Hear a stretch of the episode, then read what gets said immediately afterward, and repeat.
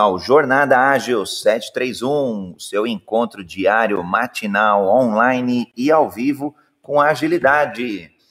Felicíssimo de estar aqui no dia de hoje. Completamos 80 episódios, 80 dias que estamos aqui no Clubhouse, estamos nas mídias sociais, na sua mídia social preferida, através do LinkedIn, Instagram, Facebook, YouTube, Twitch, Periscope, no Spotify, em todos os, é, em todos os podcasts aí, para que você tenha agilidade na sua mão, para que você tenha esse conteúdo incrível, esse debate que temos feito nas manhãs, todo dia de manhã.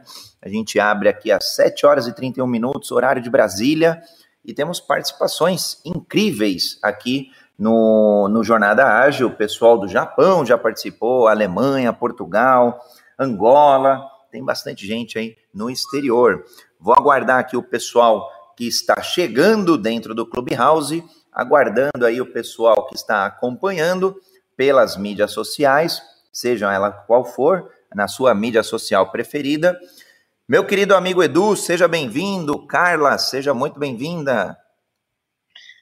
Bom dia, André. Bom dia, Carla. Bom dia a todos que estão nos ouvindo. Está me ouvindo bem, André? Maravilha, maravilha. Poxa. Eu sempre te pergunto isso agora, porque depois que eu tive aquele problema, né?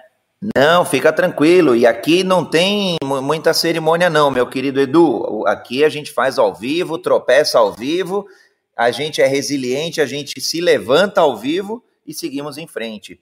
Tô honradíssimo de ter uma. Tô honradíssimo aqui na audiência de ter um amigo meu, amigo de infância mesmo, Ronaldo Marchel, seja bem-vindo. Falaremos hoje sobre propósito ágil. É importante, Edu, ter propósito na vida? Não só é importante, é essencial, extremamente essencial, eu acredito. Eu ia até começar esse papo perguntando para você, engraçado que você me perguntou, mas eu ia perguntar para você. André, você acha que dá para ser feliz no ambiente profissional? Acho que essa é uma questão em pauta hoje em dia. Depois dessa crise também a gente tem refletido muito sobre isso.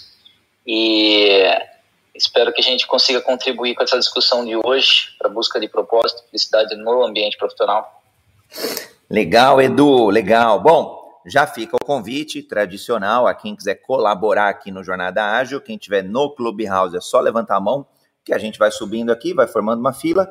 Na, nas mídias sociais, quem quiser só postar um comentário, a gente lê e fica tudo junto e misturado. Edu, eu vou te falar que eu, em algum momento, me fizeram, é, algumas três vezes me fizeram essa pergunta se eu tinha sucesso. E aí eu, às vezes, respondi ali de uma certa forma. E acho que na segunda ou terceira vez eu parei, olhei para trás e falei assim: Poxa, Hoje eu estou casado, eu tenho dois filhos, estou é, empreendendo, tenho negócios aí, parcerias bem legais no mundo corporativo. É, fui, fui aí, acho que atingi altos cargos, ou seja, um crescimento, né? Nos estudos também tive oportunidade. E eu saí lá do, fu do fundo da zona leste de São Paulo, morava numa rua de terra, e aí eu olhava para trás e falei, poxa, o que, que é sucesso, né? O que, que é prosperar? O que, que é é, ser abundante aí. Aí eu comecei a olhar todas as áreas da vida. Inevitavelmente, Edu, eu percebi que, que duas coisas aconteciam. É, a primeira é que eu tinha uma certa. Eu, hoje eu uso agilidade aí, mas num contexto de, de adaptabilidade. Eu olhava o contexto que eu estava inserido, me inspecionava e adaptava muito rápido. Por isso, uma das minhas paixões da vida é essa palavra ágil ou, e ou agilidade. E aí eu começava a olhar o que eu misturava um pouco o trabalho, o estudo, a carreira, o ambiente de trabalho, os relacionamentos, sejam eles pessoais, profissionais. E eu tentava deixar tudo junto e misturado. Eu, não fazia muita separação. É, o que eu quero dizer com isso? Às vezes eu via algumas pessoas que no, no, na vida pessoal ela era de um jeito. E parece que chegava na porta da empresa, a pessoa mudava, virava outra pessoa, né? É, como se pudesse separar. E, e não existe, porque somos um, um, um, só, um ser apenas. E, obviamente, com várias é, dimensões, né? É claro que às vezes você está com o perrengue, com a patroa, com os filhos, com pais, e aí isso de alguma, de alguma forma acaba afetando um pouco a tua produtividade. É, isso para o bem e para o mal, tá? Então, vou dar um exemplo aqui é, de um aspecto pessoal. Em algum momento lá, é, uns cinco anos mais ou menos, meu, meu primeiro filho teve muito problema, ficou muito internado, e aí era hospital, e, e, felizmente eu trabalhava numa empresa que permitia home office, então eu ia para o hospital, trabalhava do hospital, então a peteca não caía. Mas naquele ano eu fui mal avaliado, tinham oito gerentes, eu fui o pior avaliado. E, e por quê? Porque aspectos pessoais influenciaram no, no, no André, óbvio, e no André profissional. E aí o contrário também acontecia. Agora, um, um, algo legal, né? Coisas que eu aprendia dando aula, em algum momento lá eu já, eu já dei aulas com 5, 6 anos, e, e, eu aprendia muita coisa com os alunos de relacionamento, de inteligência emocional, de como aturar uns camaradas é, difíceis. E aí eu falava, poxa, isso eu posso usar é, com, com um amigo lá que eu tinha uma relação difícil. E aí eu começava a perceber que eu, eu podia aprender de em um ambiente e aplicar em outro. Então, longa história curta, podemos e devemos sim ser felizes no ambiente pessoal, no ambiente profissional. E acho que a grande sacada da vida, a gente vai falar de, de propósito, a gente vai falar de agilidade. Hoje, um encontro talvez não tão técnico, né, do ponto de vista de ágil, é, aí um, um, um, contexto mais agilidade para todos, e a gente está aguardando aí a Fernanda também entrar para engrossar o caldo. É, para mim, no final do dia, não dá para misturar a, é, a, pessoa. E eu acho que a gente tem oportunidades incríveis de aprender no pessoal e levar para o profissional, do profissional levar para o pessoal e exponencializar o crescimento, exponencializar o sucesso. Longa história curta, senão vou ficar contando muita coisa aqui. A ideia é que a gente dê espaço para todo mundo participar. Edu, faz sentido para ti? Agora, eu quero saber, dá para ser feliz, aí dá para ter propósito, tem, ou tem que, temos que ter um propósito pessoal, tem que ter um propósito profissional, são diferentes, como que você encara? Eu acho que está tudo junto e misturado mesmo, do jeito que você falou, André, não tem como separar muito. Se a gente parar para refletir um pouco, a gente passa um terço do nosso dia trabalhando, né? Então você pensa, às vezes você acaba passando mais tempo com colegas do trabalho do que com a própria família. Você passa, vamos, vamos, vamos, supor, uma pessoa na média dorme oito horas por dia, né? O resto, um, um terço pelo menos do seu dia está trabalhando, ou mais que isso, para quem trabalha mais tempo que isso. Então eu acho importantíssimo você buscar é, empregar seus valores dentro do ambiente profissional. Eu acho sim, André, que é possível você ter satisfação profissional, você ser feliz no trabalho, apesar de que todas as estatísticas é, diz, dizerem o contrário, porque a gente vê, é, é, até triste isso, né? Várias estatísticas dizem que 80%, 85%, até mais que isso, do planeta, do mundo todo, das pessoas, as pessoas são infelizes no ambiente profissional. E eu acho que isso vem muito de você não se conhecer primeiro, você não você não conhece, você não faz um, um processo de autoconhecimento para entender seus valores e, e, procurar aplicar esses valores dentro da empresa. E esse negócio, é claro que esse negócio de propósito, busca de propósito também, ele virou meio que um clichê no mercado, né, André? É, todo mundo fala disso e as pessoas confundem também um pouco com autoajuda. Tem muito guru aí falando de, de propósito.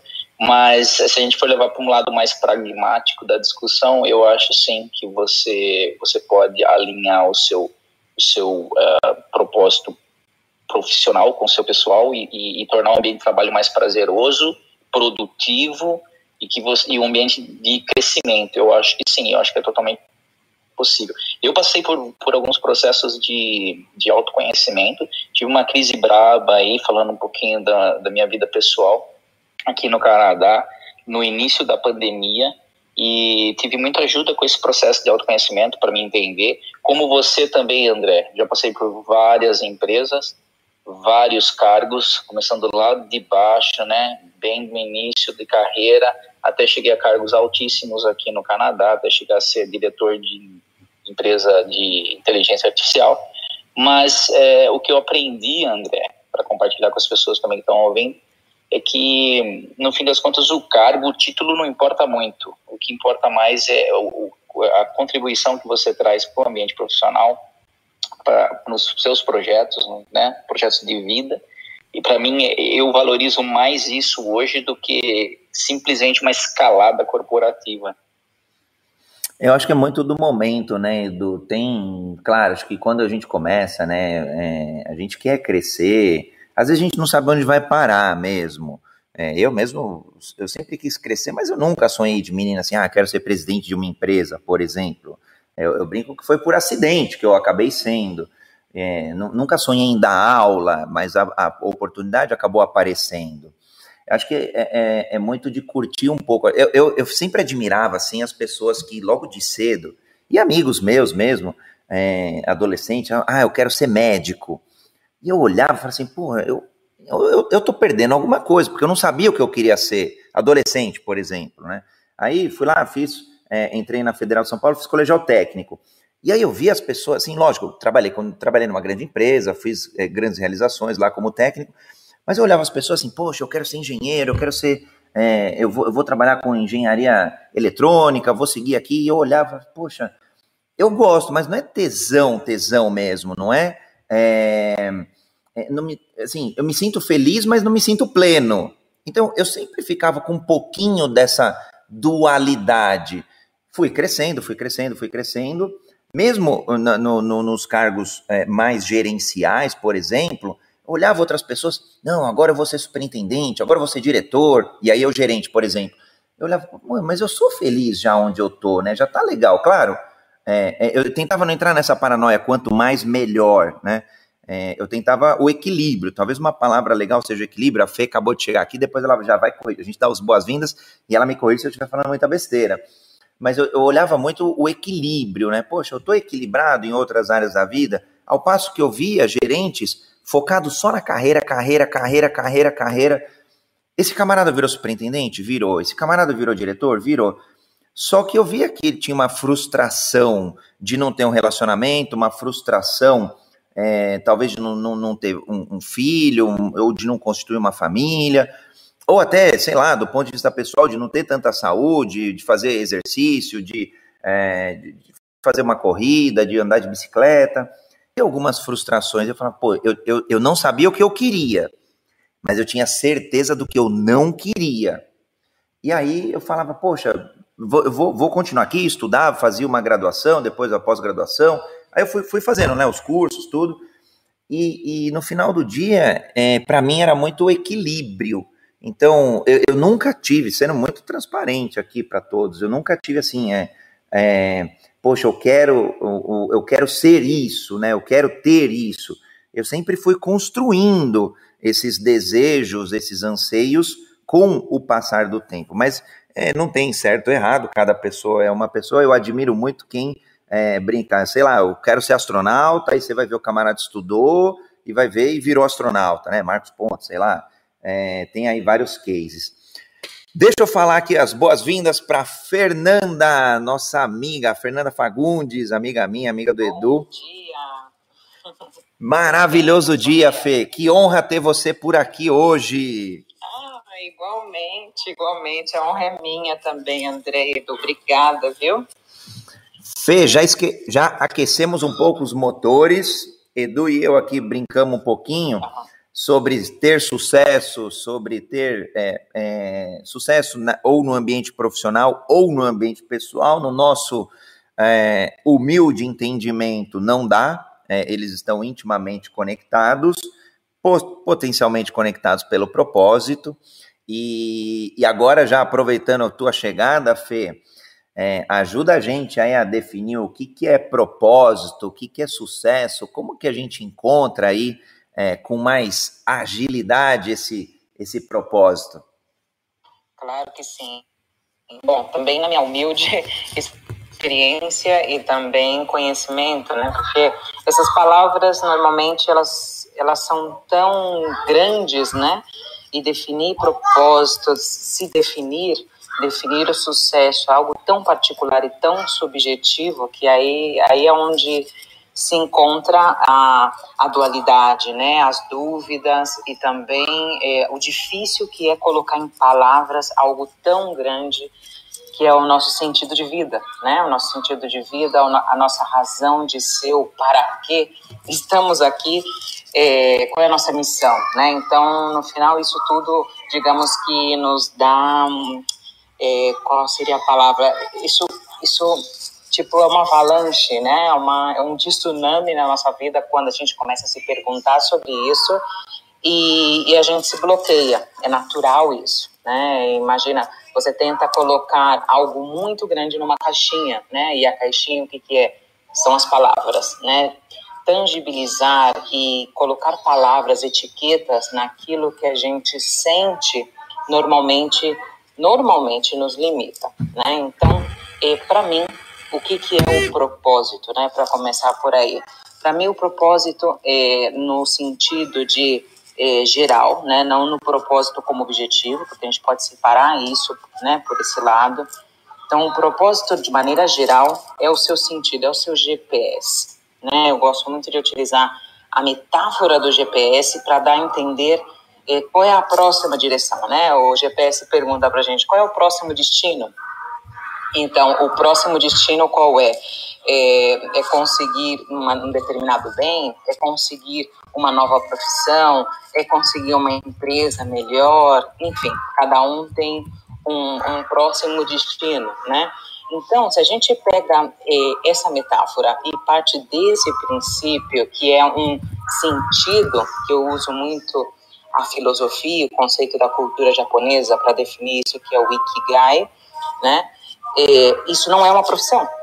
Essa é a grande sacada, né? Se você determina que o seu propósito ou o seu é, o seu bem-estar é uma profissão, então você vai se limitar naturalmente, porque se você se resumir numa profissão ou numa empresa ou numa atividade em concreto, aí está a limitação. Então, o propósito ele é muito maior, ele é o sentido, como você quer se sentir, o que, o que você precisa, é, qual é o combustível que você precisa para proporcionar esse bem-estar, né? Esse é o Ikigai, esse é o propósito geral, né? Um sinônimo seria. E agora, temos o propósito como objetivo, né? Qual é o seu próximo propósito, né? O seu próximo objetivo, aí é algo muito concreto. Aí sim a gente pode determinar numa, numa atividade, numa profissão, né? É um meio pelo qual você tem que passar para conseguir e sempre estar alinhado nesse propósito geral, né? Que esse é uma palavra diferente também dentro da cultura japonesa que a gente não conhece muito, que chama shimei, né? Que todo mundo fala na internet. Qual a diferença do ikigai e do shimei? Que é esse? Ikigai é o propósito geral e o shimei é um, é um propósito, um objetivo em concreto, né? Essa é a minha visão do que é o propósito, né? Tanto o propósito geral como o propósito mais pontual. E depois sucesso, é, missão de vida, aí eu acho que são como consequências dessa reflexão que eu faço sobre propósito. Não sei se eu estou indo na linha positiva, se vocês puderem André, me entender. É, não, perfeito, Fernanda. O André mencionou a busca dele, né? Que ele era mais jovem, não sabia o que queria fazer da vida e tudo mais. Mas eu acho, André, que essa busca ela é contínua, tá? Eu tenho gente que eu conheço até hoje ainda não descobriu o que, que é realmente. E você estava falando um pouco da escalada corporativa, cargos e tudo mais. Eu não vejo problema na pessoa ter ambição profissional. Tem que ter, sim, para crescer. Se a gente não tivesse ambição, a gente estaria todo morando em caverna até hoje, né? Então, a gente tem que ter ambição profissional, sim, só que eu acho que isso tem que estar alinhado aos valores, como a Fernanda falou, a esse propósito maior se você conseguir empregar esses valores nessa busca, eu acho que tá, o segredo está aí. Fê, é, eu, eu concordo sim, Edu. É, precisa, acho que ter os. Eu, eu vou brincar aí. Agora, Fê, aliás, você já fez meu dia feliz aqui, meu, minha semana feliz, porque. Não, sério, porque agora eu consigo. Eu já tinha, lógico, estudado o Ikigai, já tinha aplicado o Ikigai, já tinha até é, em rodas ali é, de coaching, por exemplo, enfim. E, e eu nunca tinha é, visto o Shimei. E para mim, agora, de verdade, caiu a ficha entre o geral, né, que é mais abstrato, e o concreto, que é o Shimei. E aí, Edu, o, o, que, eu, o que eu gostava muito que eu me espelhava, né? A inveja positiva, né? No, no mindset de crescimento é, é, a inspiração. Eu me inspirava com quem falava assim: ah, eu quero ser médico, eu quero ser diretor, então eu sou, sou gerente, agora eu quero ser diretor, é, sou diretor, agora eu quero ser presidente. Para mim, isso é muito o propósito concreto daquele camarada naquela profissão, ali no mundo, por exemplo, corporativo. Se for para o mundo empreendedor, então, ah, eu tenho uma startup, eu quero que essa startup escale em três anos, escale em cinco anos, e, e, sei lá, impacte um milhão de pessoas, impacte 10 mil pessoas, impacte 100 pessoas. Acho que, me corrija se eu estiver falando muita besteira, ô Fê, esse é o propósito concreto. E eu, muitas vezes, estava buscando o propósito geral, tentando aplicar no concreto sem fazer essa diferenciação. É interessante isso que você está falando, vou passar a voz para a Fernanda já. Mas é, é, esse negócio que você fala, né? Parece que as pessoas, tem gente que você conhece que desde criança já sabe o que quer fazer o resto da vida, né? Quero ser astronauta, quero ser, não sei, quero ser presidente de empresa, dono de empresa. E é interessante como para algumas pessoas o ikigai delas é muito latente e percebido logo no início. Só que a, eu, a maioria das pessoas, eu acho que para todas acontece isso, mas para a maioria das pessoas a gente, a gente vai perdendo, a gente vai deixando de lado o nosso Ikigai. Acho que em algum momento lá atrás na infância a gente sabia o que a gente queria muito forte, só que por várias situações da vida a gente vai deixando aquilo. Então a gente começa a se, se ir para outro caminho, a gente começa a se desviar. E aí deixar a Fernanda falar um pouco sobre isso. É, não sei se eu falei corretamente, Fernanda, mas você pode acrescentar aí. Sim, sim, não, você está na, na, na, linha, pelo menos a linha que eu penso e a linha que eu aplico é o Ikigai, o propósito, né, quando eu ajudo as pessoas a encontrarem esse sentido geral, né, porque existe muita confusão com isso. É, o autoconhecimento em si são, são palavrinhas, né, autoconhecimento, propósito, missão, talento, essas, essas palavras estão muito malhadas, né? Digamos que pelo, pelo mercado, pelos livros de autoajuda. Então, no final, cai um pouco na banalidade do tema. E é um tema muito profundo, né? Que você precisa separar o joio do trigo, né? Para entender. Porque a gente somos, somos seres humanos racionais. E, e isso é uma vantagem e uma desvantagem, né? A gente perde com o andar da carruagem, a vida, essa sensibilidade do, do abstrato né, do etéreo, do de algo que, ah, se eu não vejo, se eu não sinto, é porque não existe. Então, é, a gente precisa recuperar esse sentido maior, né? E, e, essa separação do geral, do sentido, como eu gosto de usar, vamos tangibilizar o GPS, né? É, o, é, qual que é o próximo destino que eu quero alcançar? E você pode ter muitos ikigais, muitos, durante toda a sua vida. Isso é muito dinâmico e flexível, né? Uma coisa é o propósito Shimei, e você vai alcançar na próxima etapa da sua vida, daqui cinco anos, né? O típico, aonde você quer estar daqui cinco anos, daqui três anos, daqui dez anos.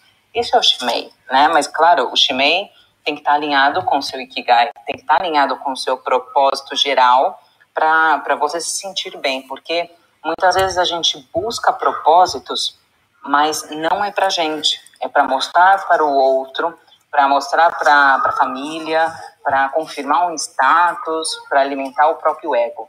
Então, esse, essa reflexão ela é muito importante, tanto no aspecto pessoal como no aspecto é, empresarial. Né? Revisar esses propósitos, é, isso te dá muita agilidade, porque a gente se perde, como o Edu falou, como o André também, é, e a gente perde porque é a vida, né? A gente está numa roda do hamster, né? Como o Edu gosta de falar. A gente está numa roda do hamster muito rápido, então tudo é para já, tudo é imediato, né? E, e essa autorreflexão, ela precisa ser feita em momentos determinados da vida para a gente fazer um check-up, falar, eu estou indo bem no caminho que eu quero, eu estou indo corretamente, e avisa aos navegantes. O Ikigai está muito alinhado, muito alinhado com sonhos de infância. Tem gente, como o Edu falou, que e o André também, está tá muito claro, né? Na infância, e são pessoas que, por, por alguma razão, seguem esse destino até o final, né?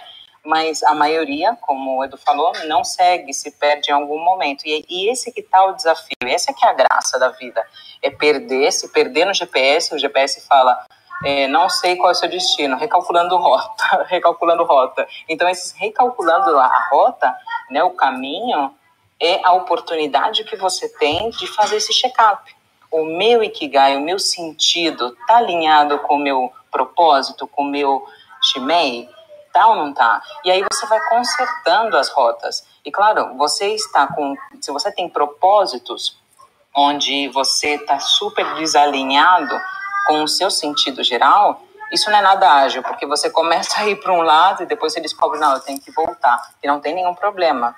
Mas saiba que, se você respeitar esse alinhamento, é muito mais ágil para você se sentir bem, se sentir pleno, se sentir com essa satisfação profissional e atingir os seus objetivos.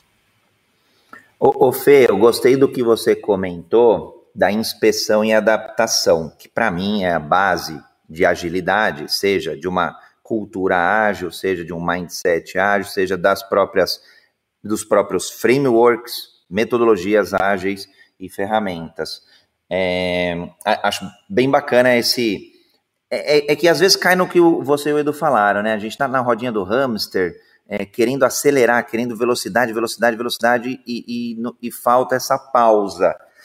Às vezes a gente capota, óbvio, é, vai pegar um, um, ônibus aí a 200 km por hora na direção errada, vai dar problema, vai bater, vai causar um estrago considerável, e aí talvez no estrago, é infelizmente o momento que a gente vai inspecionar e adaptar. E aí, por isso que às vezes eu vejo algumas pessoas é, que, que acontece alguma coisa, algum fato, em geral, alguma tragédia, tá?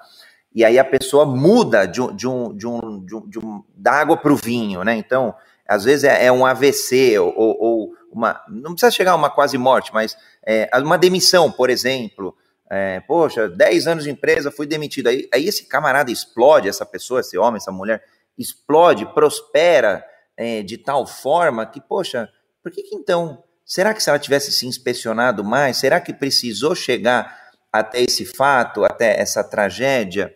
É, acho que é, é aí a pessoa acaba parando para inspecionar.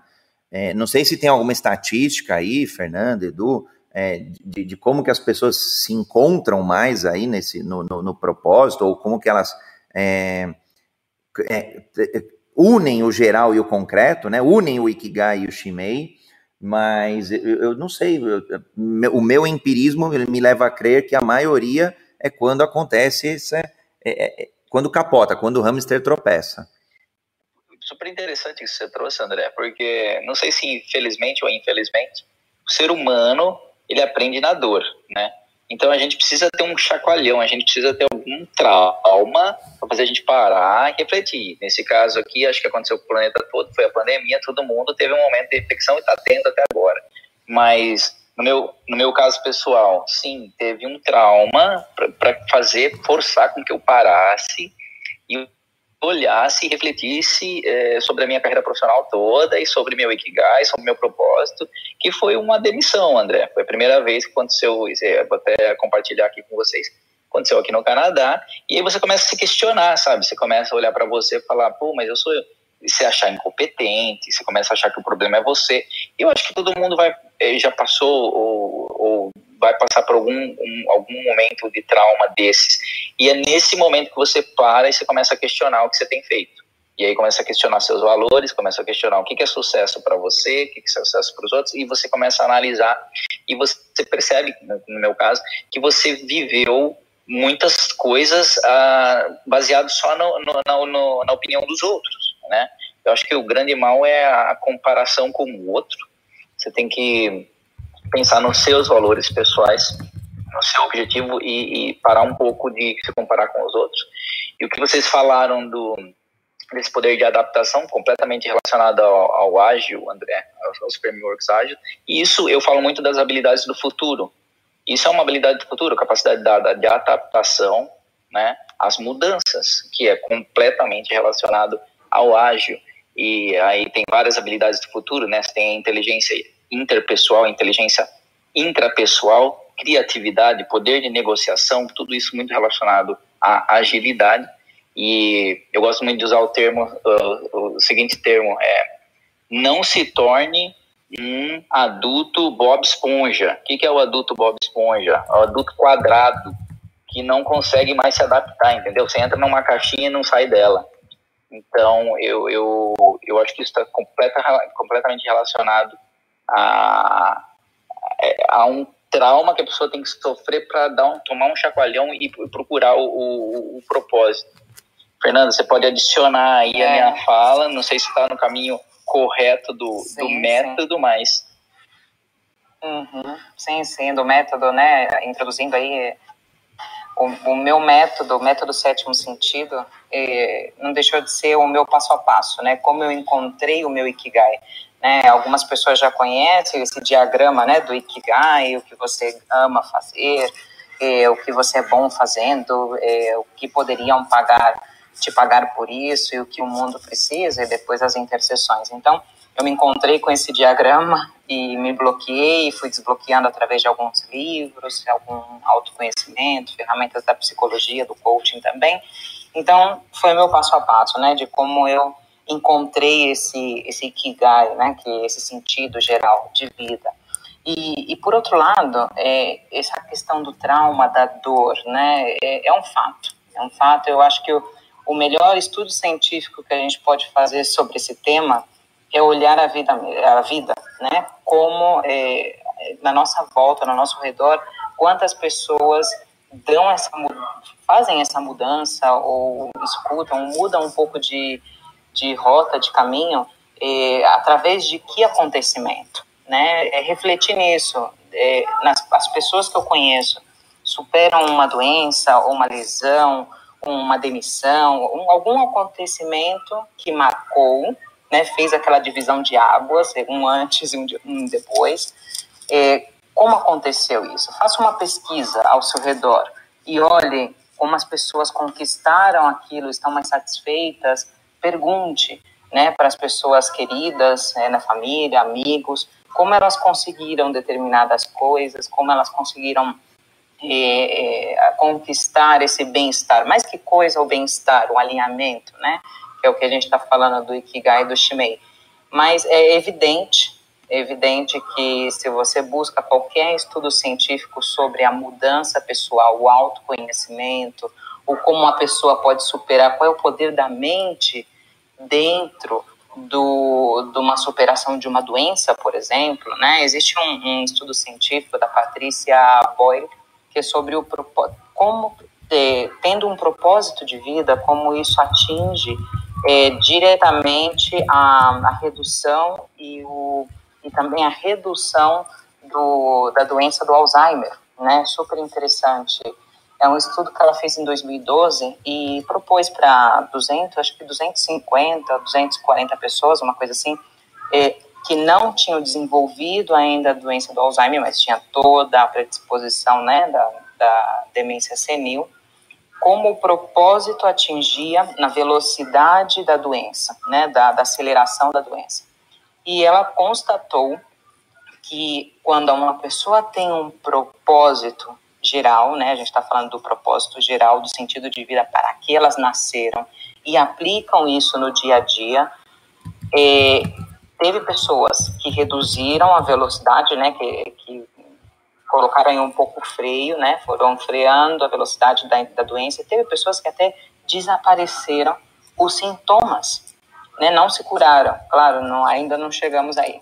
Mas é, a qualidade de vida dessas pessoas é, teve um aumento significativo na vida delas. Então imagina uma pessoa que já tá, é, já tem uma idade avançada, já já tem uma predisposição. Isso acontece, digamos que esse milagre acontece, ela tem mais qualidade de vida, tem mais alegria de viver e consegue ralentizar, consegue é, diminuir essa velocidade de uma doença como essa.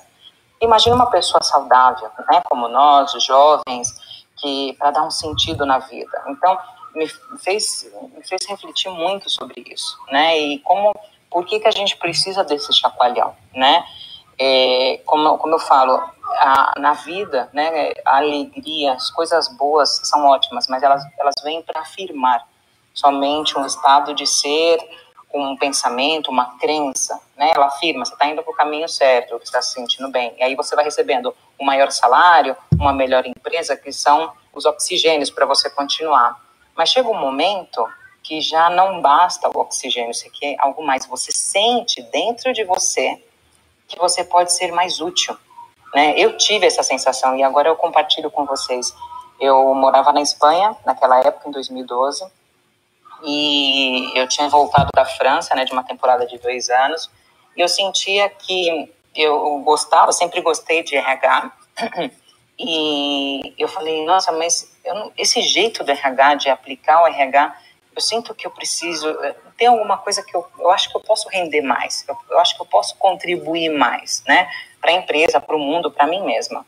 Então, beleza, eu consegui um trabalho, mas eu falei, ah, eu preciso de dinheiro, sabe? É o típico, não, não, eu tenho que trabalhar, porque depois se eu sair fora do mercado mais tempo, eu não, eu vou ser descartada pelo mercado porque eu não estou trabalhando, né? A gente tem aquela crença, assim, não está trabalhando porque é inútil, né? A gente fica jogado de lado e depois como é que eu defendo isso de não, não estar trabalhando durante o período, enfim. E aí eu aceitei a proposta, tal, entrei e no primeiro dia eu lembro que meu marido falou assim, é, chegando em casa, né? E falou, e aí, como é que foi, né? Depois de oito meses buscando trabalho, porque em 2012 foi uma crise muito forte na Espanha. É, ele falou assim, e aí, como é que foi o primeiro dia? E eu entrei chorando em casa. Ele não entendia nada, nem eu. Eu era a primeira que estava totalmente confundida. E, e aí, nesse processo, eu falei assim, o que está acontecendo comigo? Eu não queria tanto um trabalho, eu não peguei esse trabalho com a força e a vontade, não está alinhado com aquilo que eu gosto, que é os recursos humanos, mas eu não encontrava palavras para colocar nisso. O que está acontecendo comigo? Bom, passaram três meses. naquela época eu jogava capoeira, né, para matar saudade do Brasil, eu fazia isso. E num movimento super tranquilo, embaixo, assim, no chão, de cocorinha, meu braço saiu do lugar, meu ombro saiu do lugar. Foi uma dor incrível, aquela dor que faz você desmaiar, que eu nunca acreditava mas acontece. Quando a dor é muito alta, os circuitos cerebrais eles vão desligando. E me deixou de molho eh, durante um mês em casa e com a chipoia, né, com aí o braço mobilizado, foram 60 sessões de reabilitação. Então, o que aconteceu aí? Com o tempo que eu fui entender, o meu corpo me parou. Porque se você não para para refletir, o, único que não tem um filtro, que fala, não, você precisa trabalhar, você precisa levar dinheiro para sua casa, você tem que atender esse status, esse ego, é o seu corpo. O seu corpo é o único que vai falar, até aqui, a gente chegou, esse é o ponto que você vai parar, e eu vou te parar. Então me parou, me parou obrigatoriamente. Eu ia trabalhar, só para vocês terem uma ideia, a minha, a minha inconsciência era tão grande que mesmo com o braço, eh, o braço esquerdo imobilizado, eu ia no computador trabalhar com uma mão. Então, e isso me chamou muito a atenção. Aí eu fiz um processo de autoconhecimento depois disso e eu vi que eu mesmo, de alguma maneira inconsciente, claro, eu me provoquei essa parada. Por quê? Eu passava em cima de mim todo o tempo. Estava tudo desalinhado em mim. Então, o meu corpo falou: agora a gente vai parar. Então, a gente precisa fazer essas paradas né? E se a gente não para, o corpo para. Então, é, o, que eu, o que eu proponho aqui, né, para os ouvintes, né, para todos que estamos aqui, é, primeiro, perguntar em volta do nosso ambiente, né, das pessoas que nos rodeiam, como essas pessoas superaram, estão felizes, o que teve que acontecer, para a gente ter o nosso próprio é, estudo científico né, sobre isso. E, por outro lado, é pensar como o meu corpo está. Você está ficando mais doente, está mais cansado, está mais estressado, mas não é aquele estresse de que legal, né, me dá motivação. Não, é aquele estresse tóxico, é o de estresse, né, na psicologia que fala como eu estou, eu estou mais eh, nervoso, eu estou brigando com mais gente, estou ficando mais nervoso, está caindo meu cabelo, tem mancha na minha pele. Se pergunte como você está e se você está indo, se você tem a sensação de que você está indo por um caminho mais tóxico da situação em si, para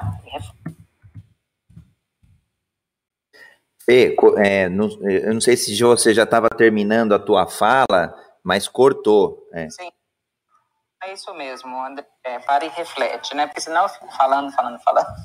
Você me para, André. Não, não, não, não, fica, fica tranquila. Para mim, nossa, eu, eu acho que eu não, eu não pisquei, eu, porque eu estou tomando nota, estou vendo aqui quem está fazendo os comentários aqui, é, nas mídias e tal, e eu estava ali prestando atenção, né? Aqui o, o Felipe deu as boas-vindas aqui para você, falou, o Felipe Lessa teve ontem com a gente também. É, e aí, o que, que eu, eu, eu, fiquei pensando aqui, né, no que você estava falando. É engraçado, quando a gente é, faz micro inspeções ali no dia a dia, a gente percebe que está evoluindo na carreira, percebe que está evoluindo no relacionamento, porque está andando, né? Tá, tá minimamente fluindo. Agora, é, quando capota, e aí eu, eu, compartilho com o Edu, acho que os meus, é, meus grandes saltos na vida não foram é, é, do dia a dia, foram quando a gente, quando eu capotei. Então foi quando eu fui demitido mesmo de uma grande corporação. Eu acabei entrando lá no PDV, então, é, mas foi uma saída, né? Uma saída mais forçada. É, quando eu quebrei um, um, primeiro negócio também, empreendendo, e quando meu filho quase morreu, há uns dois anos atrás. Então, foi nessas, nessas experiências que eu dei um salto, não sei se a melhor palavra seja salto quântico, salto qualitativo, fui para um outro patamar. Agora, o, o que é difícil, acho que você eu ia te fazer essa pergunta, Fê, mas você acho que já trouxe aí. É, como que a gente é, no, no, no, na tragédia e na dor que o Edu falou, a gente vai refletir, vai fazer essa reflexão e vai ter esse realinhamento pela dor. Agora, mesmo no amor, né? Poxa, eu tô indo, eu tenho uma carreira, eu tô ali mediano, é, pô, tô ganhando bem, quando você compara com a média de salário no Brasil, pô, eu tô estudando, já tenho ensino superior, tenho uma pós, enfim, cada um vai ter aí o, o seu sucesso, entre aspas, né? E, portanto, o seu sentimento de, de cumprir ou de completude do teu propósito. Só que a gente perde essa oportunidade de inspecionar e adaptar mais diariamente. Não que todo dia a gente tenha que parar para fazer isso, mas sei lá, uma vez por semana, uma vez por mês, para ver esses sinais. E aí, Fê, acho que é muito do que você falou. É, quais atitudes eu tenho? Poxa, eu explodi com meu filho hoje. Caramba, bom, talvez foi pontual. Não, mas eu, eu explodi ontem com o Edu. Putz, ontem com o Edu a gente entrou numa, numa briga ali eu acabei desrespeitando ele. Caramba, no começo da semana foi com a minha mãe, eu, eu quase desliguei o telefone na cara dela. Se parar e olhar para trás, assim, em, em, um curto espaço de tempo, dá para identificar, Fê, essas atitudes, esses comportamentos que você chamou aí de, desse caminho tóxico e, portanto, inspecionar mais rapidamente, não ter que esperar capotar? Isso, isso. Eu acho que essa é linha. Porque é aquele pensamento, você não precisa chegar no limite para você é, capotar, né? A gente sabe quando a gente está dirigindo, utilizando esse mesmo exemplo, André, é, a gente está dirigindo, a gente está vendo a velocidade. A gente pode ignorar, né? Porque a gente sabe que os carros estão cada vez mais potentes, né?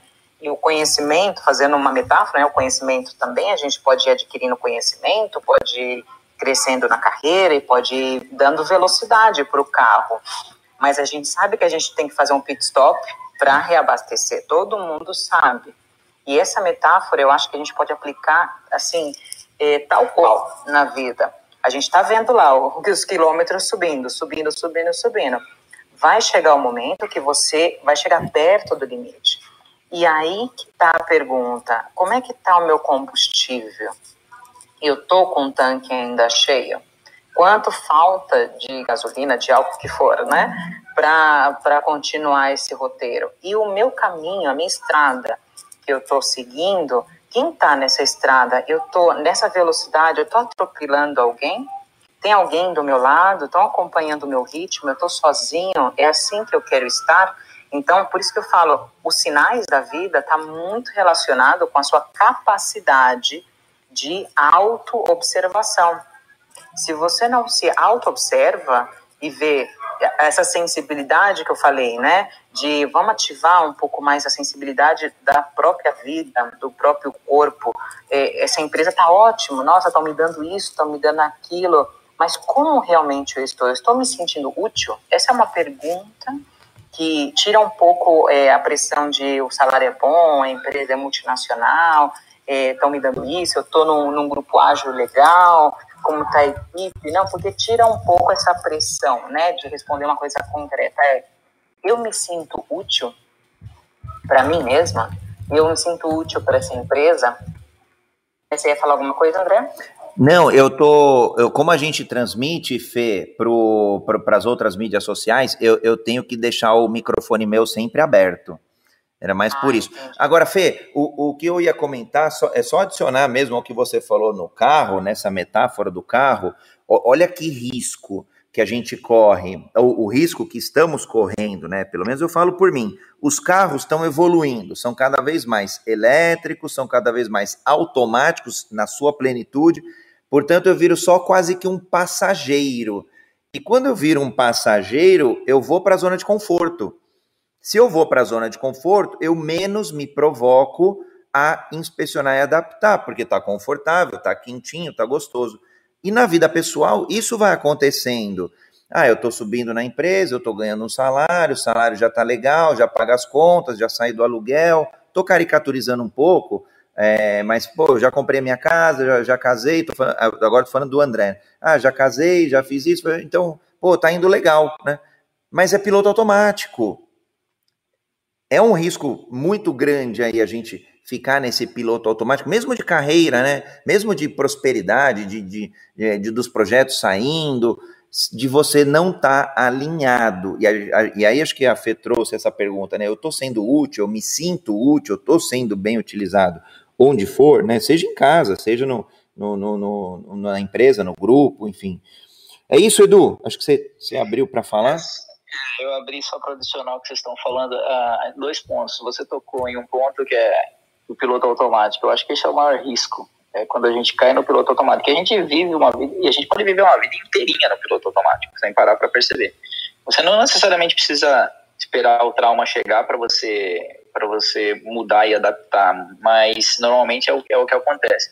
Mas esse é o risco, André. Eu acho, na minha opinião, viver no, no piloto automático. Você entra na zona de conforto e você fica. Aí você entra naquela, naquela esteirinha do hamster e fica o resto da vida. Tem alguma coisa ali incomodando, mas você não para para questionar. Então esse é para mim é o risco. E a Fernanda citou um negócio importantíssimo que ela fala e, e uma realização que eu tive do seguinte: vocês já pararam para pensar como a gente associa essa existência, uh, o valor das pessoas, a profissão ao que ela faz? E assim, o André, o André ele não, ele não é um consultor de agilidade ou como, como, como você quiser definir sua profissão, André. Você não é um consultor, você não é um diretor, você não é um presidente de empresa, você está consultor de agilidade. O Edu não é um diretor de AI, ele está diretor de AI, por exemplo. Ele não é um coach de ágil, ele está coach de ágil. A Fernanda não é, é não sei, uma profissional de RH, ela está ou, é, profissional de RH. Então, e, e fazendo essa reflexão, eu comecei a perguntar para as pessoas você já percebeu quando você conhece uma pessoa nova, um vizinho, um amigo ou uma pessoa no trabalho, a primeira pergunta que a pessoa te faz é, é o que, que você faz da vida para ganhar a vida? Ela associa a pessoa que você é com a sua profissão imediatamente. E eu comecei a perguntar para as pessoas, olha, ao invés de fazer essa primeira pergunta, ah, o que, que você faz? Ah, Fernanda, tudo bem? Prazer em conhecê-lo. O que, que você faz? O que, que, né, o que, que você faz para ganhar dinheiro? Então eu comecei a perguntar, olá, fulano, você está feliz? E você, se para você olhar a cara das pessoas, André, o espanto das pessoas, que elas não estão esperando essa pergunta, né? E a pergunta, assim, ela é nesse formato. Você está feliz? Porque felicidade também é um negócio momentâneo. Não dá para ser feliz 100% do tempo. Então, são momentos de felicidade intercalados com momentos de, de, de busca, de trabalho, de aprendizado. Então, você está e, e eu estou fazendo essa experiência há um tempo e eu acho muito interessante a reação das pessoas. Aí eu queria que, uh, não sei, Fernanda, se você quiser comentar em cima disso, mas é a associação, a associação do valor, né, do valor do, do uhum. E, e, e, isso eu acho que vem muito da, ah, não sei se cortou a minha conexão, isso vem muito da, é, eu acho que isso eu acho que isso vem muito desde a Revolução Industrial e a gente está vivendo até hoje esse, esse mercado profissional, ele está vivendo os mesmos dogmas até hoje. E, e eu acho que o, essa pandemia veio, veio fazer a gente questionar tudo isso, esse, esse modelo.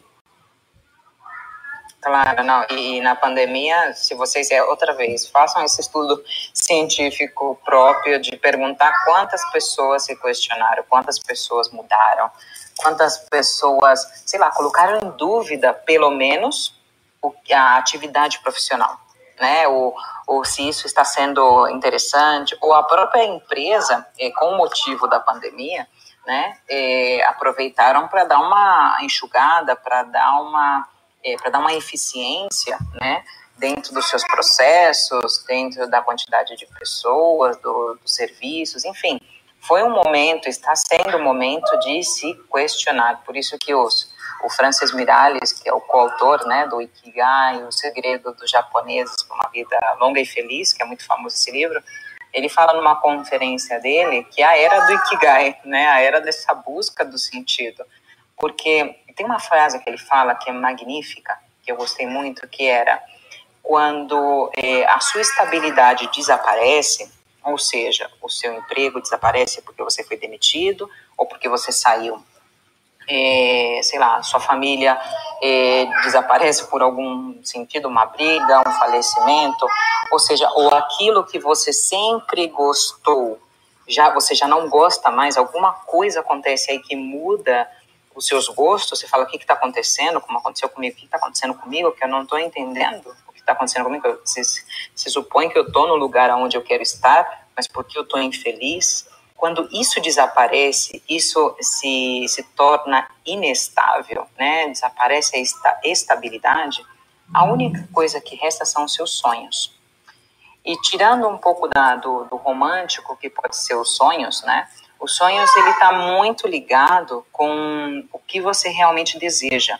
E aí eu trago também isso que o Edu falou, o propósito, né? Tanto o propósito, o ikigai ou o shimei, né? Principalmente o ikigai não é uma profissão. E se eu coloco uma, uma um sinônimo, né, mais próximo da nossa cultura, do nosso vocabulário, o Ikigai ele pode ser a sua vocação. A gente pode falar vocação, pode ser dom, pode ser o principal talento, a principal motivação. Mas aí, aí qual é a raiz disso tudo? A grande sacada de você descobrir qual é a sua vocação, qual é o seu Ikigai, é desvincular de uma profissão porque é muito maior do que a profissão, né? É, é um sentido geral é uma sensação, é um estado de ser. E o que, que, é o estado de ser para aproximar também para o entendimento de todo mundo que está ouvindo? É, não sei se vocês viram, eu gosto de citar essa, esse filme porque é, é, para mim foi um descobrimento, né, uma grande descoberta. Que é, é o filme esse Soul, né, da Disney, que fala sobre as almas e tudo isso. Mas aí nesse filme ele fala sobre é, essa sensação, esse estado de ser quando você está praticando uma atividade em concreto. E para não fazer spoiler né, do filme, é, não conta o final, hein? Porque eu não assisti ainda. Não, não, eu também não, por favor. Mas eu quero falar dessa sensação. Não, eu vou tentar, vou tentar, porque é magnífico. Ele fala dessa sensação, dessa. Sabe essa energia? Todo mundo tem esse exemplo todo mundo. É uma questão de parar e pensar, ser sincero consigo. Você pode pensar qual atividade, aquela atividade que você fez, ou aquele tema que você falou, que você poderia estar por horas e horas e horas falando sobre isso, sem tomar um copo de água todo mundo tem essa experiência de uma atividade que você perdeu a noção do tempo, né? Chamaram você na porta, falou, olha, já acabou, ou o seu estômago fez, por favor, eu preciso de comida, né? Então todo mundo tem esse exemplo. E esse exemplo tem que, você tem que trazer para o centro e falar assim, olha, deixa eu ver, e analisa isso. Qual é a atividade que você estava fazendo? Aí você pega essa atividade e vê qual que é o Estado, que te proporcionou esse Estado. E é mas, Fernanda, agora, mas aí eu vou te provocar, Fernanda. Seu... Vem, eu vou te provocar vem, um lá, pouquinho. É, eu gosto de provocar. Ô, ô Edu, é... Edu, de, deixa eu rapidinho só abrir um parênteses antes de você fazer essa provocação aí. É, quero, quero só falar aqui para o pessoal que acabou de chegar. É, que o Jornada Ágil 731, a gente faz esse encontro diariamente e ele fica gravado. Então a gente está num bate-papo bem bacana com o Edu e com a Fernanda sobre propósito e como ter mais agilidade.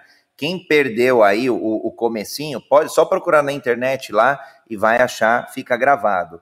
É, aqui, e para ratificar o, o, que o Edu e a Fê, Fê falaram, o, o Visiolog aqui, que é o, é o Felipe, ele falou: olha, é, o limite está ligado muito à teoria das restrições. Acredito que ele acontece quando a gente ultrapassa a nossa própria restrição. E a autoavaliação constante é a principal habilidade que um profissional pode ter. E aí o Ulisses está passando lá no YouTube para dar um alô para todos vocês. Vai lá, Edu, agora provoca a Fê. Põe ela na parede, sem dó. Ótimo comentário, aí, pessoal. E, é ótimo e, comentário, também. É, e também convidar o pessoal, André, para participar aqui do debate, né? Só levantar a mão aí, a gente sobe por stage aqui para fazer perguntas. Nós estamos abertos aí para perguntas para Fernanda, qualquer aspecto do que a gente está falando aqui. E até para, é, eu vou brincar, qual o propósito, qual de cada um aqui? Levanta a mão, abre e, e joga para o universo o seu propósito para que é. ele traga mais forças e energia para você cumpri-lo. É isso aí. Se teve alguma experiência que quer compartilhar com a gente, fica à vontade. E a Fernanda, a provocação é a seguinte: é muito bonito tudo que a gente está falando aqui. Eu acho que tem muita gente que já está cansado de ficar ouvindo falar de propósito aqui, propósito ali. Fica um negócio meio muito subjetivo, abstrato. E muita gente acha que não é possível fazer isso, né? Aí você falou, Fernanda, ah, presta atenção naquela atividade, você está citando o filme aí, Soul, da Disney, presta atenção naquela atividade que você fica lá e você se perde naquela atividade, e, né, e é aquilo. Mas e, e, aí, se a pessoa chega à conclusão que a atividade que ela gosta é pintar, vamos supor, pintura, mas ela não acredita que aquilo possa trazer retorno financeiro. E aí, Fernanda, como é que faz? Eu acho que essa pergunta ela, ela, é, ela é magnífica porque rompe um pouco uma, a base né, de, de apostar por aquilo que você gosta. Existe aí duas vertentes. A vertente da crença, né, que, que é, defende o que é o que eu preciso fazer para ganhar dinheiro, o que é possível, né, é, no mercado para eu ganhar dinheiro.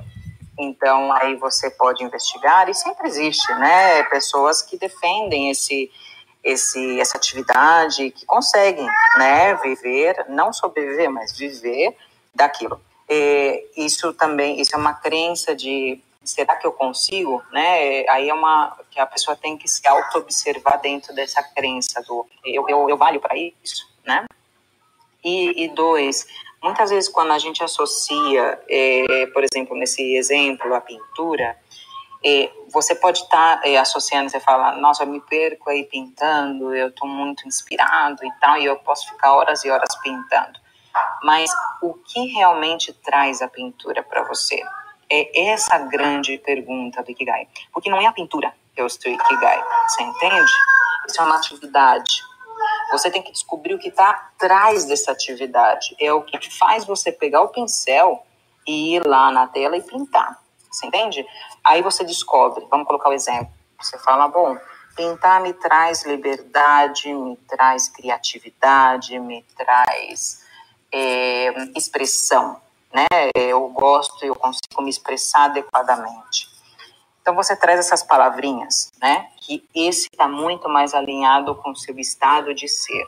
E aí você olha para a sua vida profissional. Você fala como isso, a expressão, a criatividade e a liberdade, né? Que eu peguei essas três, estão presentes na minha atividade atual profissional. Como? Quantos por cento? Aí você vai perceber se você está infeliz, que isso está muito pouco presente. Você vai falar, meu, expressão quase nada, eu só sigo ordens, eu não tenho e criatividade menos, né? Eu não consigo nem criar nada, eu, eu só sigo o protocolo. Né? E liberdade menos, porque eu estou lá de 9 às 19, é, trabalhando e não tem, não me dão dia livre, não tem nenhum home office, nada. Então você percebe que a sua atividade profissional não te proporciona isso. Não é a pintura. A pintura é um meio para você chegar até isso. E aí, se você declara para você mesmo, não, eu quero ser pintor, ponto, né? Eu quero ser artista ali pintando e tal. Bom, você planeja, né? Eu acho que a grande sacada não é você abandonar tudo. Eu acho que tem que ser prudente e responsável, né? A gente tem conta para pagar, a gente está no sistema que estamos, tem que respeitar isso. E você planeja para você fazer pelo menos uma atividade paralela. Olha, no meu tempo livre, no final de semana, eu vou pintar, eu vou fazer um curso. Para perceber e ter a percepção na realidade, na vida, se é isso mesmo que você quer. Porque quando você imaginar, eu adoro pintar, mas é, pintar de vez em quando, mas isso como profissão tentando encaixar isso na sua rotina, você tem que ver na prática, no campo de batalha, que se isso funciona. Se não funciona, você está paralelo, você está conciliando com a sua vida é, atual, profissional, né? Então você tem essa liberdade de escolher. Agora, ah, não é isso, é outra coisa. Então te dá liberdade de escolha. Então o objetivo aqui é buscar o que está atrás dessa atividade, né? Por exemplo, meu marido, ele adora tocar o violão, né, instrumentos, ele é músico. E ele, a formação dele é engenheiro informático, né? Como você une a música com né, a informática? Então parece muito doido isso, né? Você fala, como eu vou unir isso tudo? Então ele teve o processo dele de investigar, de ver se é realmente músico. E sabe o que ele descobriu? Que não é ser músico, é ter liberdade, criatividade, a expressão. Enfim, ele foi buscando as palavrinhas dele e que ele foi encontrar no mercado e falou: ah, vou fazer agora um, dois master, um de blockchain e outro de produção musical, para ver se aí eu me expresso como eu quero, eu sinto essa sensação de liberdade, essa sensação de criatividade, essa sensação de, e de aparentemente, aparentemente e aparentemente esses dois masters não tem nada a ver uma coisa com a outra, né? Engraçado tudo a ver. É isso que é magnífico da história. Por isso que o autoconhecimento, a gente tem que tirar dessa, dessa parte que está malhada no mercado, que não, o autoconhecimento não é perguntar, ah, você gosta de doce ou salgado, praia ou montanha, qual é o seu nome, idade, o que você faz no seu tempo livre? Não, isso daí, digamos que é o cartãozinho né, de apresentação. O autoconhecimento de verdade é saber isso, o que está atrás das atividades que, que te motivam, que faz você levantar do sofá, da cama todos os dias. Porque não é porque elas vão falar assim, ah, mas você acha que um lixeiro ou uma mulher que limpa, um homem que limpa uma escada, uma casa, ele tem tal propósito dele, o, o ikigai dele está sendo cumprido, né, está sendo alcançado? Possivelmente, em alguns casos sim, outros não. Mas porque não é atividade não é atividade profissional, sua vocação não está ligado. O que está ligado com, com a sua vocação é o que faz você fazer essa atividade. Qual? O que, que essa atividade te proporciona de bem-estar? E aí você começa a listar. E aí você pergunta: isso tá em que proporção isso está presente na minha atividade profissional? Entendeu? Isso te dá isso que aumenta a sua empregabilidade. Não é ser um músico, não é ser, outra vez com a palavra ser, né, do, não é ser músico, não é ser é, um engenheiro, não é ser um product owner, não é ser determinada atividade profissional. É, é ser muito, é sentir algo muito maior do que isso. Isso, em que proporção isso te ajuda no seu bem-estar? Que traz de bem-estar a sua atividade profissional. E não são as atividades, é o que faz você sentir é, estando em ação, no campo de batalha com isso. Eu não sei se eu consegui transmitir isso que eu falo com tanta paixão e veemência, né? Não sei se, se eu consegui ser clara. É, mais claro, crystal clear para mim é o termo em inglês é, mais claro aí do, do, que o cristal, do que a água, do que essa transparência, acho que é impossível, Fê. Ô Fê, em geral a gente faz o Jornada Ágil por volta de uma hora, a gente já passou alguns minutinhos, mas acho que dá para encaixar, e o tema tá tão gostoso que dá para encaixar aí mais alguma pergunta. É, eu, eu entendo que quando a gente olha o Ikigai, você trouxe muito isso, né? Ah, a gente tem lá a mandala, tem isso, tem aquilo, que é o, o arrozinho com feijão, vai é, importa muito mais o que está por trás né, de cada um deles. Eu vejo que é muito do, da cultura, né? A gente, ocidente, é, foi pouco treinado, né? A gente foi muito treinado, falo por mim, a estudar, trabalhar, casar e viver aí nesse padrão automático, né? A gente pouco parou para olhar e falar assim, o que, que qual é a minha, o que está por trás da minha paixão, o que está por trás da minha missão, o que está por trás da minha vocação, o que está por trás da minha profissão. É, e aí, obviamente, chegando no Ikigai e, e, e um caminho concreto no Shimei, né, que você trouxe hoje para gente, para mim foi um aprendizado. É, você que experimentou, vai, ou, ou, essa, esse acesso, esse conhecimento, essa cultura mais oriental, o oriental, de fato, ele se importa mais com esses outros, é, esses outros vértices, é, é, de fato um aspecto cultural que nos faz cair nessa vala comum e pouco criticar? Como que você vê essa diferença de culturas quando a gente fala de propósito e, e principalmente como, por que, que eles talvez até sejam mais ágeis para encontrar o seu ikigai? É porque eles se provocam mais tais reflexões? Eu acho que é um sim e um não, essa sua pergunta, porque até onde eu conheço, eu, eu tenho até uma amiga japonesa que, claro, quando eu conheci esse, esse conceito, eu falei assim, eu vou perguntar para ela, será que isso é verdade? Será que isso está só relacionado com o Japão, com o Oriente e tal? Aí eu perguntei, eu falei, Rica, é, você conhece o Ikigai? Aí ela falou assim para mim, sim, conheço.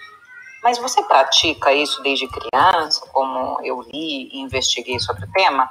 E ela falou assim, olha, Fernanda, eu sou de Tóquio a gente conhece porque está introduzido, né, uma palavra japonesa, está introduzido isso na nossa cultura.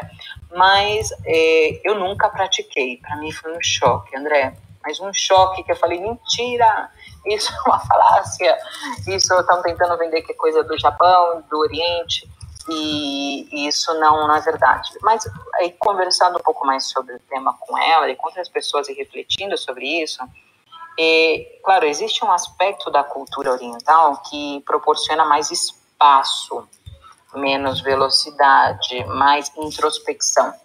Isso é certo, né? Eu, são, são, é uma cultura, são tradições que, que prezam muito pelo básico, né? Preza muito pela observação, pelo não o toque, né? Que o toque eles não são muito, mas a observação como uma pessoa senta, como uma pessoa faz determinado movimento, né?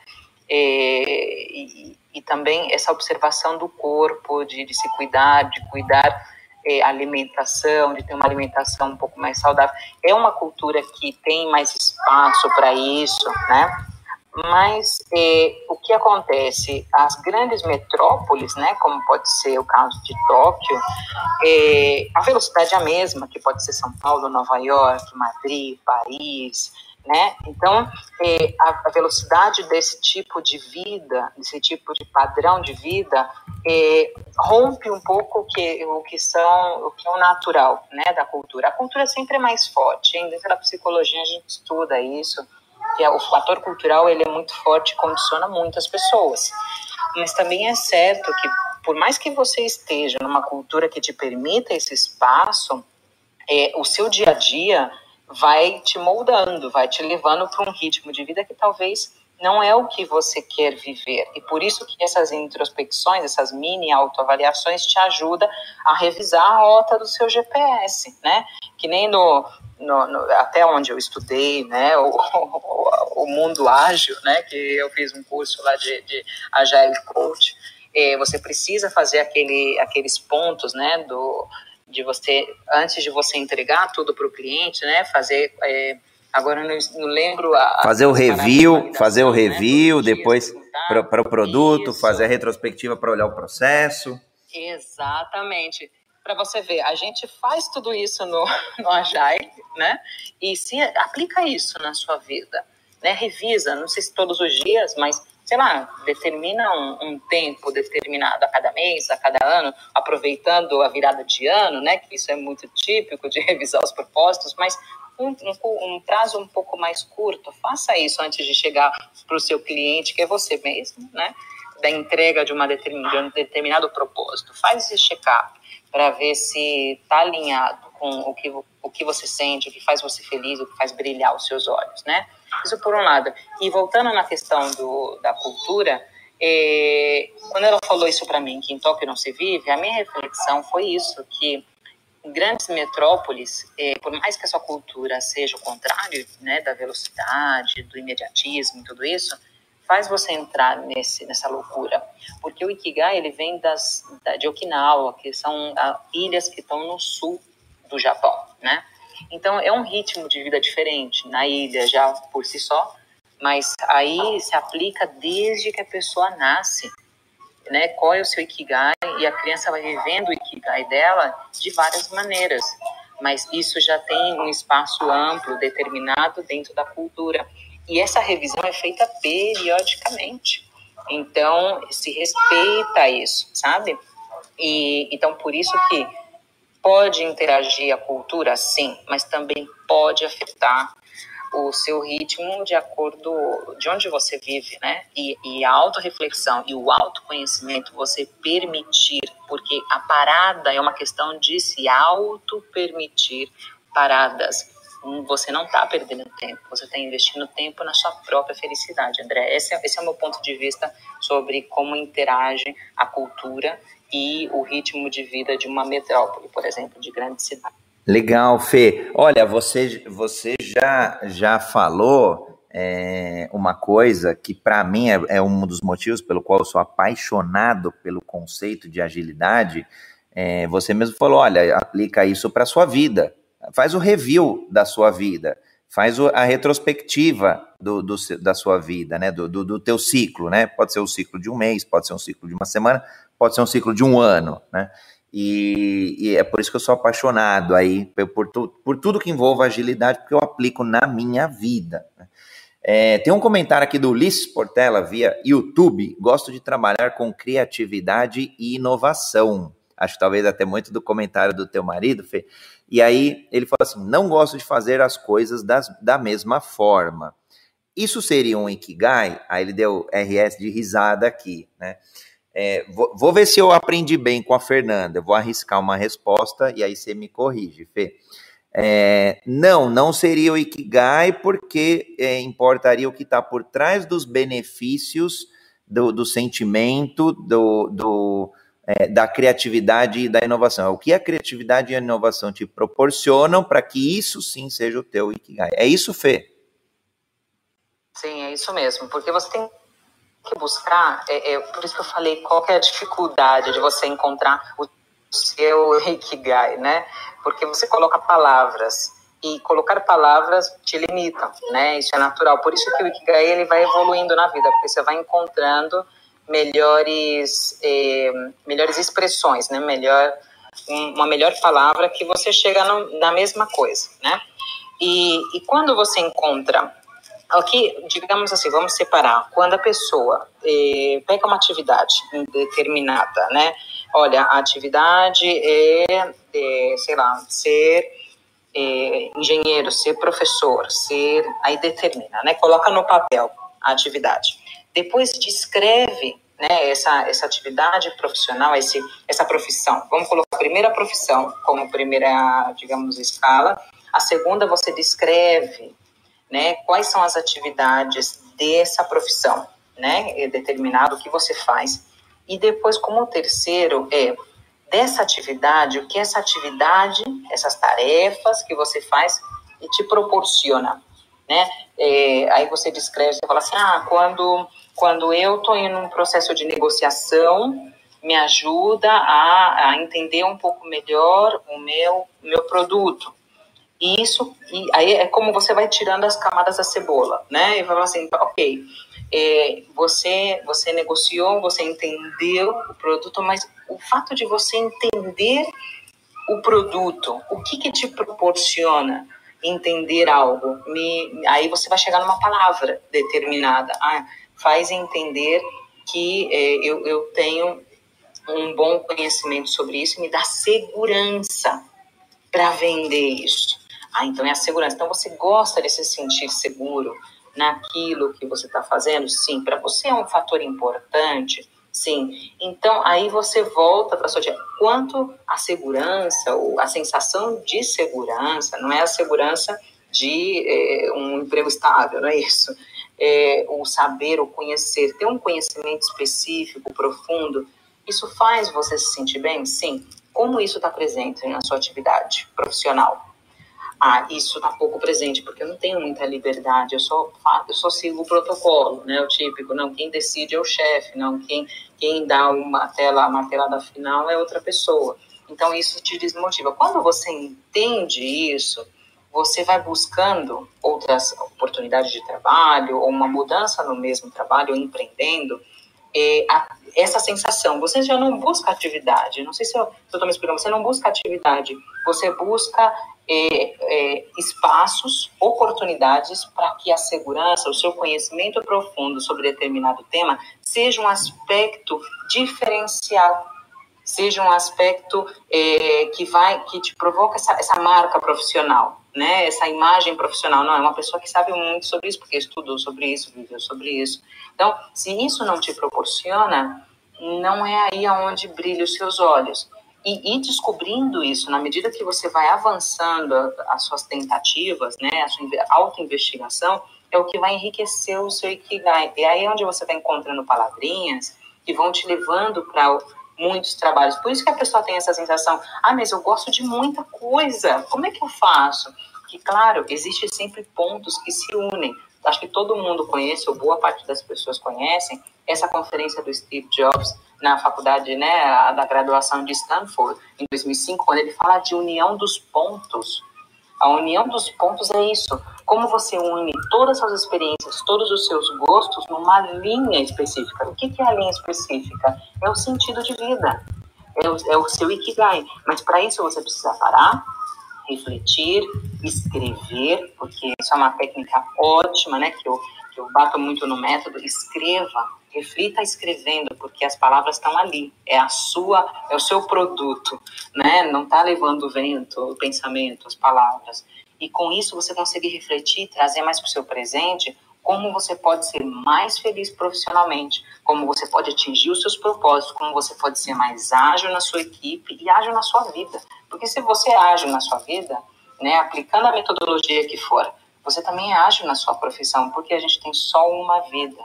Não é vida pessoal e profissional, é uma única vida. Pergunta para ele, André, se eu respondi a pergunta, senão eu tento por outro lado. Não, fica tranquilo. Cris, seja muito bem-vindo ao Jornada Ágil 731, seu encontro diário e matinal com a agilidade. Muito obrigado, bom dia a todos. Eu sou o Cris Martins, é, não sei se precisa fazer minha descrição, mas eu sou um homem branco com fundo preto, grisalhando. Qual é o tema hoje, Andrezinho? Hoje a gente está concluindo já propósito ágil, como ter mais agilidade em encontrar o seu propósito, seja o propósito mais geral Ikigai, seja o seu propósito mais específico, Shimei. Ok, isso aí você acha um pouquinho, é saber o que queremos, de onde estamos saindo, onde vamos chegar e como chegaremos, é mais ou menos isso? E, e, isso, Cris, é, as pessoas encontrando aí o seu respectivo propósito, né, sua, aí englobando, né, a gente falou muito hoje do, do Ikigai, então, é missão, visão, é, missão, o, a, a, paixão, a profissão, a vocação, e aí a Fê, a Fê deu uma aula, aí eu vou recomendar, Cris, como, como o Jornada Ágil fica gravado, Procura lá na internet, Jornada Ágil 731, Propósito Ágil. A Fernanda hoje, para mim, assim, eu, eu aprendi eu peguei a muito. da fala da Nanda, deixa eu ver aqui a Nanda Schultz agora. Eu vou te seguir aqui, Nanda. Oi, Cris. Tudo bom? Okay, eu peguei, da, peguei da metade para o final, mas sempre, sempre um prazer estar aqui, Andrezinho, contigo. E a jornada ágil, para mim, você sabe que eu sou um cara que eu não sou ágil, né, André? Eu, eu acho que você é, você é, talvez não tenha se descoberto. É, eu sou mais ágil. Cris, você, você foi muito ágil, você levantou a mão aí para vir pro palco falar com a gente. Isso é agilidade. É porque eu sou meio comediante, agilidade é meu nome.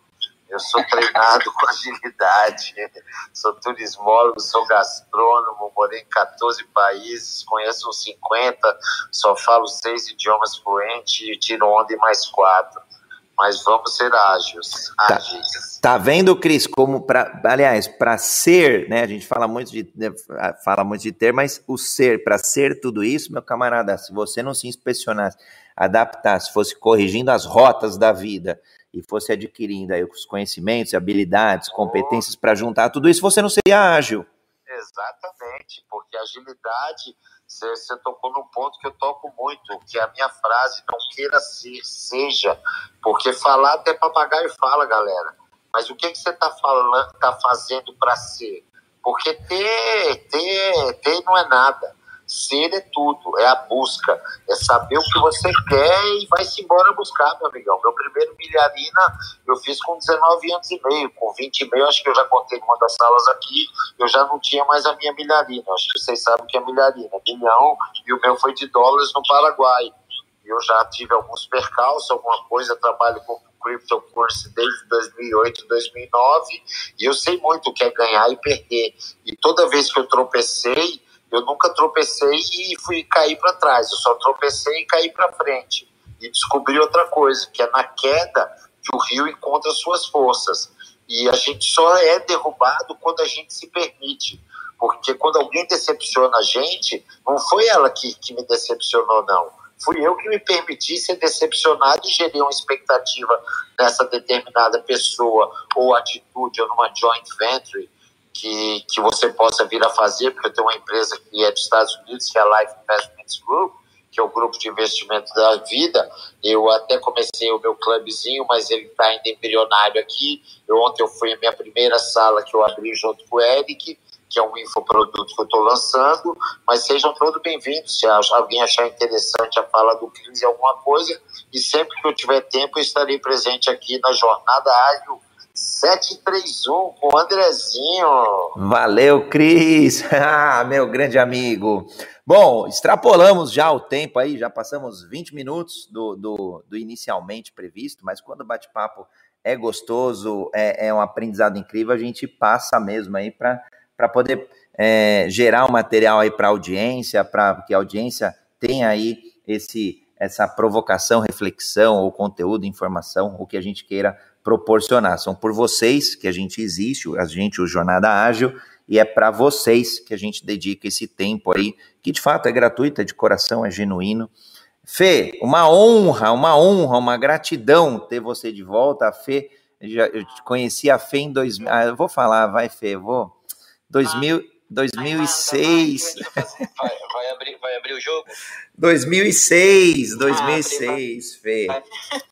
E aí o mundo, óbvio, deu voltas e voltas. Não foi, não foi antes, não? Fê, se buscar vai ser antes, mas vou, eu quis cravar 2006, vai. Eu acho que Tá bom, tá bom, pode ser. Mas aí o mundo dá voltas e voltas, a gente veio se reencontrar aí mais esse ano, então, graças ao Edu, então, Edu, gratidão a você também. Quiserem deixar uma mensagem final aí, Edu, Fê, foi incrível hoje.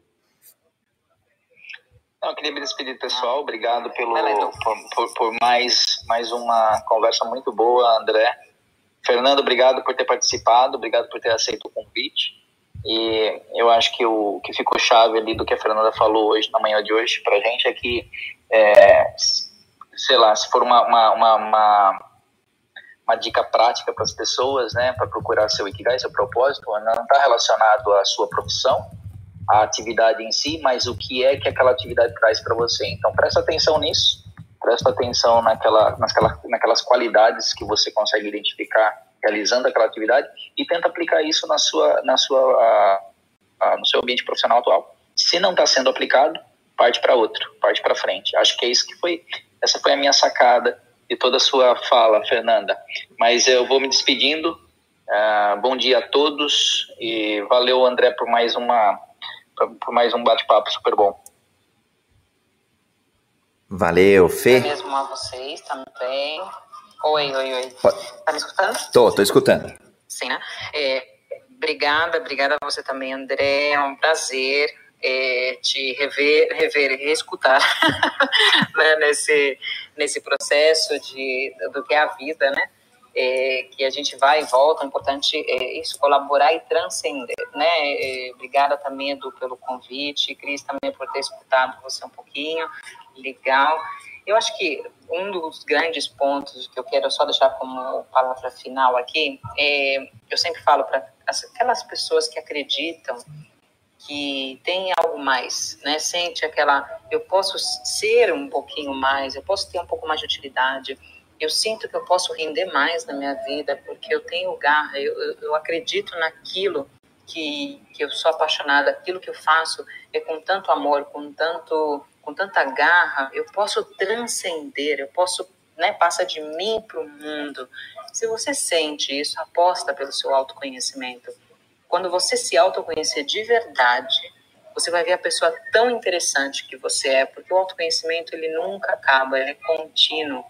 E, e a pessoa que, que está com a gente, que é essa que nasceu e vai morrer com a gente, somos nós mesmos.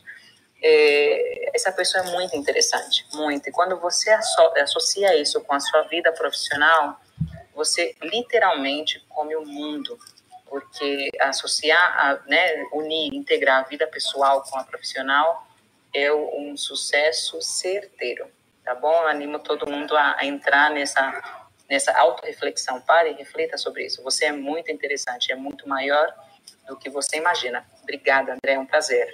Fê, tem feedback aqui, ó. Felipe Lessa pelo Instagram. Aprendi muito com a live de hoje. A Carla nem saiu aqui do, do Clubhouse e já postou no LinkedIn. Adorei a jornada hoje. Fernanda, parabéns pela aula sobre o Ikigai. A Carla foi ágil aqui, hein? Foi fera demais. A Carla também, uma, um beijão no coração, direto de Portugal, Jornada Ágil Internacional. Bom, eu acho que só emendando no que a Fernanda falou, né, em comer o mundo, vamos comer o mundo aí com agilidade, com propósito. É uma honra estar com todos vocês aqui, gratidão enorme. É, a gente trouxe a Fê, que a Fê tem um conhecimento incrível, inevitavelmente ela vai voltar daqui a algumas semanas.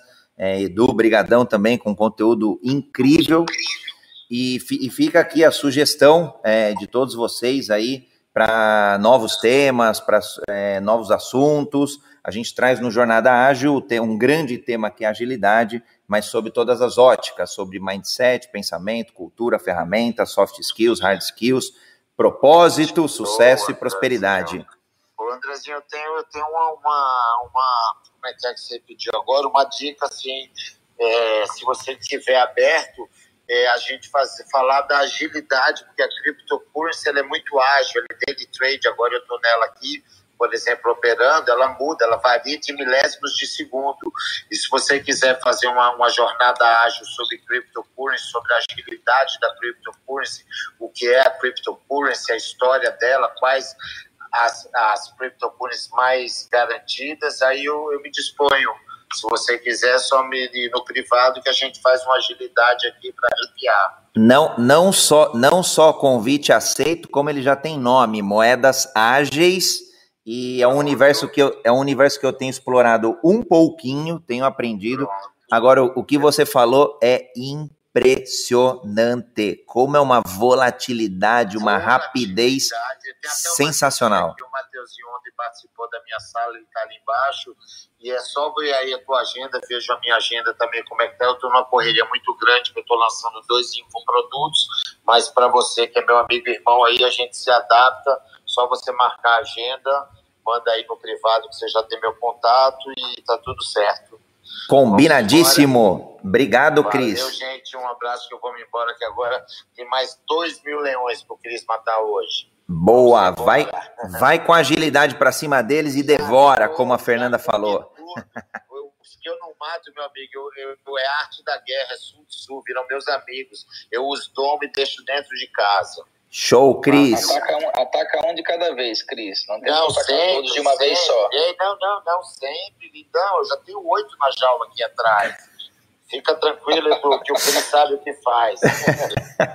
Cris, Edu, Fê, obrigado pelo dia de hoje. Audiência maravilhosa aqui no Clubhouse e fora dele, nas mídias sociais, na sua mídia social preferida.